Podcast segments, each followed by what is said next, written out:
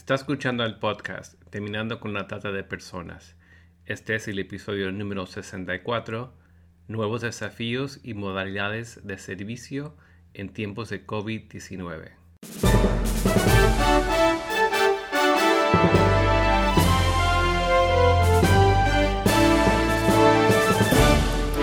Bienvenido al podcast Terminando con la Trata de Personas. Mi nombre es Gilbert Contreras. Y mi nombre es Virginia Contreras. A través de nuestros episodios, que se emitirán cada dos semanas, buscaremos empoderarlo a usted con herramientas para estudiar el asunto, ser una voz y hacer una diferencia para terminar con la trata de personas. Buenos días, Virginia. Buenos días, Gilbert. En este episodio tenemos una entrevista, ¿no?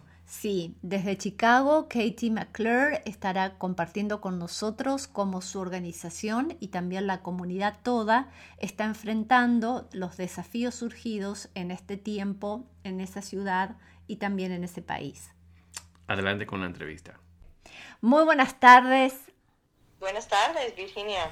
Muchas gracias por otra vez participar en nuestro podcast Determinando con la Trata en tiempos de COVID-19 y por eso estamos tomando contacto con muchos amigos alrededor del mundo y muchas también organizaciones que tienen un corazón para víctimas de trata de personas, pero también porque consideramos que es importante poder eh, estar en la defensa de los más vulnerables. Y en estos días eh, de muchos revuelos sociales, de muchas problemáticas que están surgiendo sumado a la pandemia del COVID-19, queríamos hablar contigo y preguntarte cómo la pandemia del COVID-19 ha cambiado los servicios de la organización con la cual estás trabajando. Sí, ha cambiado bastante porque desde que el 17 de marzo eh, todos fuimos ordenados de quedarnos en casa y trabajar desde la casa. Entonces ha cambiado bastante los tipos de servicios que estamos proveyendo, pero seguimos trabajando con nuestros clientes, nuestros participantes en diferentes maneras. bueno, una cosa es que ahora que no podemos tener reuniones en persona con clientes, estamos a hacer estas reuniones a través de WhatsApp o usamos medios como FaceTime o Zoom, diferentes videollamadas para poder los mejores contactos que podemos con los participantes. ¿Y cómo están viviendo los, los sobrevivientes? O sea, ¿cuál es el efecto sobre ellos esta pandemia? Esa pandemia ha afectado a todos en diferentes maneras, pero yo creo que especialmente con la gente que ha sobrevivido la trata, tiene cosas particulares en la manera que le está afectando. por ejemplo, em, estar aislados, estar ordenado y mantenerse en casa ha sido difícil por una de nuestras clientas. Pues hay personas con quien trabajamos que cuando estaban, estaban siendo explotadas no podían salir de sus casas, ¿verdad? Estaban atrapadas. Y ahora otra vez hay gente que se sienten atrapada en casa.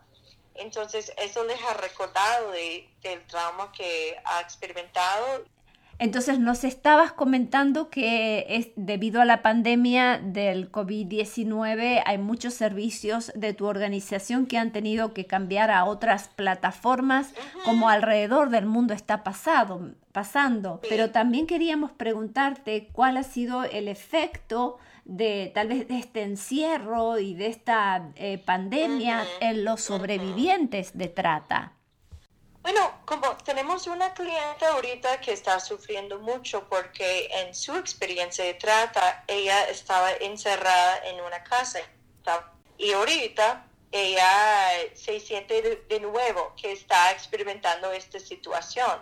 Claro, su casa es diferente, ella vive, vive en un hogar sano, pero el hecho que no se siente la libertad de salir de su casa, de tener la libertad de reunirse con los amigos, de hacer las actividades que estaba acostumbrada, le ha afectado mucho y le está trayendo memorias del tiempo que estaba encerrada en su experiencia de trata. Ah, y también, como tú estabas comentando, que esa es la situación en Argentina, y, y, eso es una situación mundial en donde están subiendo línea de la violencia doméstica y nosotros hemos visto eso mucho. Tenemos una persona que está llamando nuestra línea directa buscando ayuda, buscando casa de, de emergencia que no, te, no tenga refugio. muchos de los lugares de refugio, de casas de emergencia, están cerrados y no están aceptando clientes nuevos porque no quieren pasar más o sea, no quieren arriesgarse por, por COVID, ¿verdad? Entonces nosotros hemos visto que es más difícil encontrar recursos para gente que, que quieren salir de su casa o están en una situación de emergencia. Claro. Yo, eh, hemos visto que la ciudad de Chicago es pendiente, hay unos hoteles que han abierto para personas saliendo de violencia doméstica y también hay iniciativas de la ciudad, por ejemplo, pagar, pagar transporte para las personas. Entonces, si una persona en la línea de violencia directa y necesita salir de donde está, ciudad va a pagar para el Lyft o taxi o el Uber para que puedan llegar a un lugar seguro. Pero el asunto es que no hay tantos lugares seguros en donde puedan ir. Claro. Entonces eso es un desafío aunque aunque sí hay gente que está pendiente de eso y hay unos recursos que están pagando hoteles para personas que están saliendo de una situación peligrosa. Mm. ¿Y cómo eh, eh, puedes ayudar? ¿Qué herramientas tienes para ayudar a estas sobrevivientes que tal vez este encierro les hacen eh, recordar los traumas anteriores? La gente de nuestro programa está, está proveyendo mucho apoyo emocional para estas personas. También buscamos eh, terapia vía usando los medios como Zoom o otros medios que sean más seguros en donde una persona puede recibir terapia a distancia. sí existen unos recursos así, aunque a veces es difícil empezar una relación con una nueva terapeuta sin haber conocido sin haberles conocido en persona. Claro. Y también unos trabajadores estamos pasando unos días a la semana a diferentes la mascarilla, podemos saludarlas y decir cómo estás y um, darle unas cosas necesidad como cosas para transporte o higiene. Claro, porque ustedes eh, eh, les dan tal vez eh, aquí a los trabajadores sociales o de salud les dan un permiso especial. ¿Ustedes cuentan con este tipo de permiso? Sí, nosotros somos considerados trabajadores esenciales. Claro. Entonces, un trabajo aquí en Estados Unidos, bueno, en nuestra ciudad ahorita, para ser trabajador esencial hay que tener una carta impresa en donde puedes mostrar si alguien te para en el camino.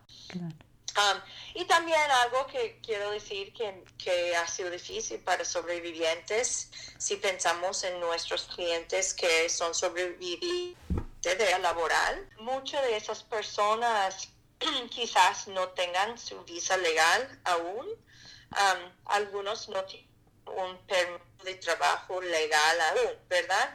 Entonces, los que estaban, donde estaban trabajando, gente que documentos de estos eran restaurantes, um, diferentes áreas, sea, cerrar, también las personas que trabajan, yo no sé la palabra, diariamente, sí. los labores diarios, um, estos trabajos casi no existen tampoco. Entonces, estamos muchísima necesidad económica porque nuestro gobierno dio una ayuda económica a los ciudadanos y las personas que tengan estatus legal aquí, ¿verdad? Pero hay muchas personas que no caben en eso, que no recibieron nada del gobierno. Mm. Entonces ya, ya terminaron sus trabajos y tienen, no tienen cómo tener comida en la mesa. Entonces, hay, hay algo bonito que está surgiendo en las comunidades en, que se llama la ayuda mutua, ¿verdad? Entonces, por ejemplo, mi comunidad, esto es fuera de mi trabajo como vez pero surgió una línea directa de voluntarios y las personas llaman y dicen, mira, no tenemos comida, no tenemos em, papel higiénico, no tenemos la cosa que necesitamos en la casa. Entonces, a través de esa línea, y grupo de WhatsApp, de la gente mira, tal casa necesita papel del baño, necesita una bolsa de mercado y hay personas que dicen, bueno, yo puedo donar a eso y hay otra persona que dice, bueno, yo lo puedo llevar a la casa. Mira, y pero a ver si entiendo bien, ¿estos grupos son en vecindarios? ¿Es un movimiento que, que lo inicia eh, que lo inicia cada vecindario, cada comuna? ¿Ponen sus números por WhatsApp? ¿Cómo se organiza? los ciudadanos mismos lo organizan. es, algo muy orgánico que está pasando y eso es lo lindo que es, porque la gente no está siendo pagado por su trabajo, pero hay gente que, por ejemplo, mi vecindario, que reconoció esa necesidad, se movilizó, hizo un entrenamiento por Zoom y después armaron unos grupos de WhatsApp en donde se pueden comunicar las necesidades de los diferentes vecinos.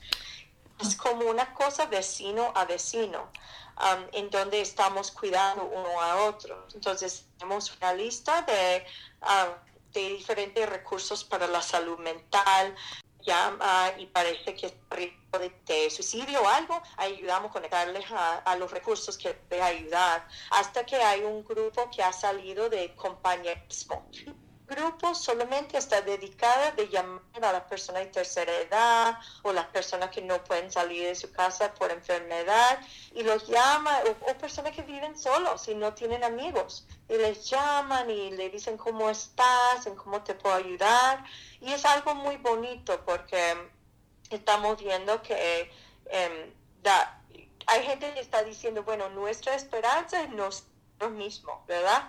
Y nosotros que somos como cristianos, pues, bueno, Dios nos está usando para, para ser las manos y pies de Cristo a, otra persona que necesita.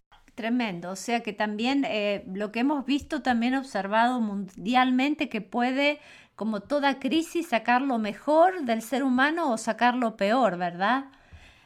Sí. Pero eh, eh, hay algo que también era eh, la razón, también más allá de tu trabajo, que, que, siempre lo resaltamos, lo que es el ejército de salvación, el trabajo que hacen con Stop It, tu trabajo en particular, lo hemos mencionado muchas veces, pero también una de las razones por las cuales era para nosotros importante tomar contacto contigo en este día es precisamente por todo este estallido social que se está viviendo en Estados Unidos, eh, por lo que ha pasado recientemente que es de público conocimiento y queremos eh, de alguna manera saber qué es lo que está sucediendo, pero también hemos escuchado que eh, realmente unas en esta desigualdad, en estas desproporciones de trato a los seres humanos por cuestión del color de la piel. También hemos visto que este COVID-19 ha afectado a las comunidades de color mucho más. ¿Podrías hacer comentarios respecto a esto? Sí. Por supuesto, sí, ok. Um, yo vivo en el estado de Illinois y en Illinois 70%, 70% de las personas que se han muerto ha sido gente color. Entonces, lo que esto nos muestra no es, no es, es que esa enfermedad no está afectando a todos nosotros por igual. Una razón puede ser porque mucha de la gente que son trabajadores es gente de color. ¿Verdad?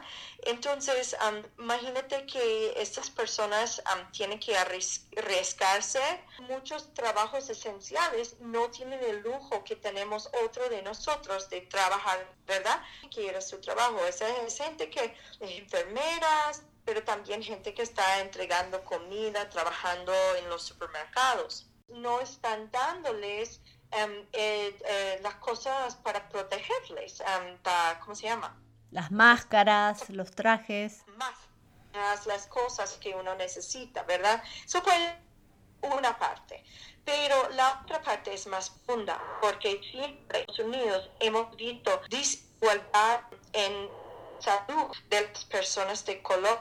Hay, hay como estadísticas, de hecho, hay un señor que se llama Ibram X. Kendi. Yo no tengo el nombre del sitio de web de él ahorita, pero ellos um, pidieron de todo el país los datos um, raciales sobre cómo está afectando. Lo que, lo que está pasando es que COVID, pero también las protestas, viendo la brutalidad policial, eso estamos viendo, um, quitando la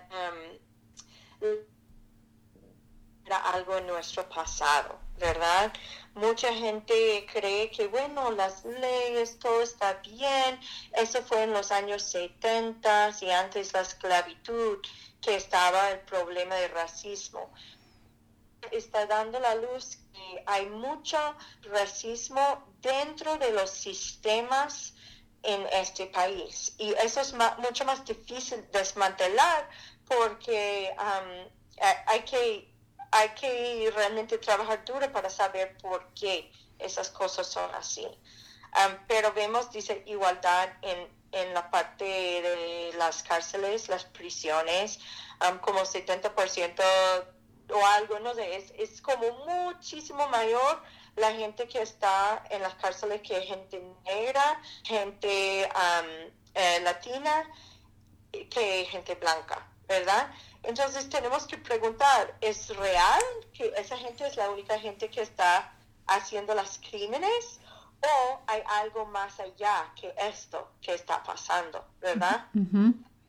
Tal vez en, más, eh, tal vez nos podrías enviar los datos para poder agregarlos a este podcast para que lo que lo, escuchan puedan tener recursos, porque realmente a veces mirándolo de afuera cuesta creer que en países donde se ha puesto tan eh, en alto los valores de la dignidad humana, bueno, valores que conocemos de la República, sin embargo, que todavía estén eh, de alguna manera con este germen de, eh, de odio racial o de enemistad racial o de diferencia. y cuéntanos entonces un poco el tema de las, de las protestas que están ocurriendo y también em, eh, cómo los está afectando, ¿verdad? Tú mencionaste cómo es interesante ver este país que por todo el mundo se han puesto la idea de los derechos humanos en alto y todo esto. Ok, eso sí es cierto, por una parte. pero por otra parte, algo que yo tuve que aprender creciendo en este país es que hay dos realidades en este país, ¿verdad? Entonces yo me creía, eh, eh, cuando yo criaba, era como que la policía estaba ahí para ayudarme, ¿verdad? Yo aprendía que, por ejemplo, yo como niña, si yo me pierdo en un lugar, mi mamá dice, bueno, busca a la policía porque ellos te van a llevar a la casa, ellos te van a ayudar. Y es cierto. Y, y yo he tenido buenas experiencias con policía, ¿verdad? Pero tenemos que recordar que yo soy una persona blanca, vengo de clase media, no sé qué quiere decir clase media realmente, pero yo vengo de la clase media, una persona blanca, pero mira, muchas personas, si tú te crías afroamericano en este país y tú estás perdido, tus padres te dicen, no busques la policía por, porque algo te podría pasar, una desgracia te podría pasar, ¿verdad? Y escuchando eso como, eh, como persona blanca, antes era chocante para mí, porque eso no era mi experiencia, ¿verdad? Porque yo criaba con la idea de, de, los derechos humanos de Estados Unidos, de la orden, ley, todo eso eran buenas cosas. Pero yo tuve que recordar cuando, y aprender que la justicia no funciona igual para todos los grupos, mm. desafortunadamente, ¿ok? Y eso es algo que yo solo pude aprender después de grande, después que yo era adulta. Y um, yo trabajé en otro ministerio y yo trabajé con em, hombres que estaban en la prostitución en Chicago, ¿verdad? Eso fue hombres en, explotación sexual.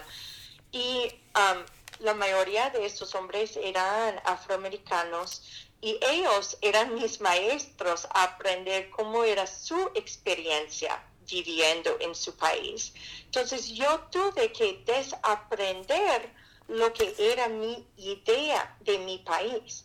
Y eso fue difícil y duro porque yo siento, pero eso no fue lo que yo aprendí en mi clase de historia. Eso no fue lo que me enseñaron, pero yo tuve que reconciliar las experiencias que han tenido ellos con las experiencias que he tenido yo. Y esto me benefició que yo aprendí eso antes que yo fui a otro país, antes que yo fui a Venezuela, porque yo pude aprender de las diferentes desigualdades en mi país antes que yo trataba de ir a otro a entender todos los problemas de allá. ¿Entiendes? Sí, sí. Entonces, bueno, eso, eso es algo. y, y, con respecto de las protestas que están pasando, siento que las protestas están una reacción no solamente para este hombre que, que lo mataron la policía, pero por todas las cosas del sistema que la gente está viendo, ¿verdad? Y hay mucha gente que se, se sienten una rabia porque se sienten que este sistema funciona para algunos y para algunos le funciona muy bien, pero para otros no, nos, no funciona, ¿no? Entonces, la gente se siente traicionada por su país y traicionada por la gente que les debería proteger, porque aprendemos y creemos con la idea que la policía está allá para protegernos, para eh, cuidarnos, para mantener orden en la ciudad. Y yo no estoy diciendo que toda la policía es mala, hay muchísima policía buena, ¿verdad? Y hay mucha gente que entraron en esa profesión porque realmente quería ayudar a la comunidad. Pero hay, hay otras evidencias que vemos que no es así totalmente, ¿entiendes? Perfectamente. Estábamos hablando qué pasos estaban siendo tomados en la ciudad de Chicago también para responder a, gente en necesidad por el COVID-19 y qué iniciativas están también realizando eh, para la ayuda mutua. Para la ayuda mutua. ¿Podrías comentarnos? sí, um, ok yo separo la idea de la ayuda mutua de, em, de caridad y servicios sociales. Entonces, en Chicago hay muchas maneras que la ciudad está respondiendo y hay muchas maneras que las diferentes em, organizaciones sociales están respondiendo a la pandemia. Y se necesita eso, ¿verdad? Pero también ha surgido algo muy bonito en, muchos barrios, muchos vecindarios, una idea que esa idea tiene tiempo, ¿verdad? Pero la idea es la ayuda mutua. Entonces, por ejemplo, en mi vecindario, yo vivo en el lado norte-este de la ciudad de Chicago. cuando empezó la pandemia, habían unos vecinos que supieron que eh, vamos a necesitar ayudar a nuestros hermanos y nuestros vecinos. Entonces empezaron con un grupo de Zoom en donde hicieron como una, era como una conversación entre varios vecinos. Mira, ¿cómo podemos ayudar nuestra comunidad en ese tiempo? Especialmente el tiempo que mucha gente está encerrada en casa, no podemos estar reunidos como en persona. Entonces, surgió una un grupo de ayuda mutua en mi, en mi barrio y está pasando en muchos barrios en Chicago y en, en todo el país. Entonces, en mi barrio se crearon una línea directa en donde um, las personas de nuestra comunidad pueden llamar la línea directa y puedan decir, mira, en, en, mi casa no tenemos comida o en mi casa no tenemos uh, pasta dental o em, papel del baño, estas cosas necesarias que uno necesita. Entonces, el grupo de ayuda mutua se organizó también varios grupos de WhatsApp con gente en la comunidad. Y cualquier persona puede ser voluntario y cualquier persona puede ser recipiente, porque no es que hay algunos que están los que están dando y otros que están recibiendo, pero la idea es que cada quien ayuda con lo poco que se puede ayudar. Entonces, por ejemplo, alguien llama a la línea directa, no tienen las cosas que necesita en la casa. Entonces, la persona que contestó la llamada va para el grupo y dice, mira, tal persona que vive en tal casa necesita mercado. ¿Hay alguien que se puede donar para esta necesidad? ¿Hay alguien que se puede llevar la comida para su casa? Y hay alguien que puede ir a la tienda. Entonces se espera que estas personas dicen, bueno, yo, yo puedo donar, yo puedo llevarlo a la casa y, y después se pasa, ¿verdad? Y la gente está dando de sus propios bolsillos, están dando... de como, bueno, yo tengo, em, mira, esta semana yo tuve 35 dólares que me sobraron, entonces yo puedo dar 35 dólares para que se pueda hacer un pequeño mercado para esta persona. Así es como está funcionando más o menos. Pero la idea es que es diferente que caridad, porque es, es como diciendo, nosotros estamos ayudando a nosotros mismos. Y es como una idea que no podemos depender, aunque hacen mucho para nosotros. Tenemos que pensar cómo yo puedo cuidar mi vecino y mi hermano que vive aquí. Perfecto, bueno. Bueno, Katie, quería eh, cerrar este episodio también eh, dejándote la libertad de que puedas expresar eh, alguna otra cosa, cómo, cómo involucrarse con el trabajo que hacen, porque sabemos que hay oyentes de los Estados Unidos, que puedas dejar unas palabras finales yo sé que gente vive en diferentes ciudades, entonces están a la libertad buscar nuestra organización. Si por casualidad viven en Chicago, tenemos muchas oportunidades de ser voluntarios.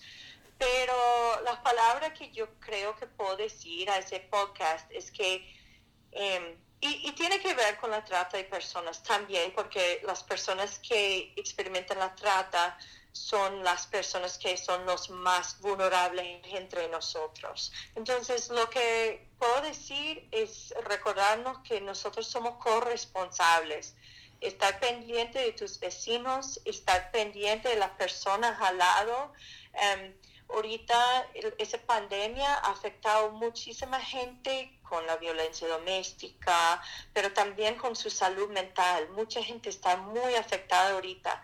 Entonces, a veces tenemos miedo um, acercarnos a otra persona porque no nos conocemos o no queremos imponer, pero quizás una persona espera, está esperando que alguien le extiende la mano humana. Entonces, llama a tus amigos, em, escribe a las personas que quizás necesitan una amistad y, y recordar que estamos aquí unos por el otros, no hay nadie mejor, no hay nadie que es peor, solo estamos aquí juntos y con el favor de Dios vamos a salir de esto y tener mejor mundo. Bueno, muchísimas gracias por esta por tu tiempo y bueno, hasta el próximo episodio chévere. Muchas gracias. Lo mismo, gracias, gracias.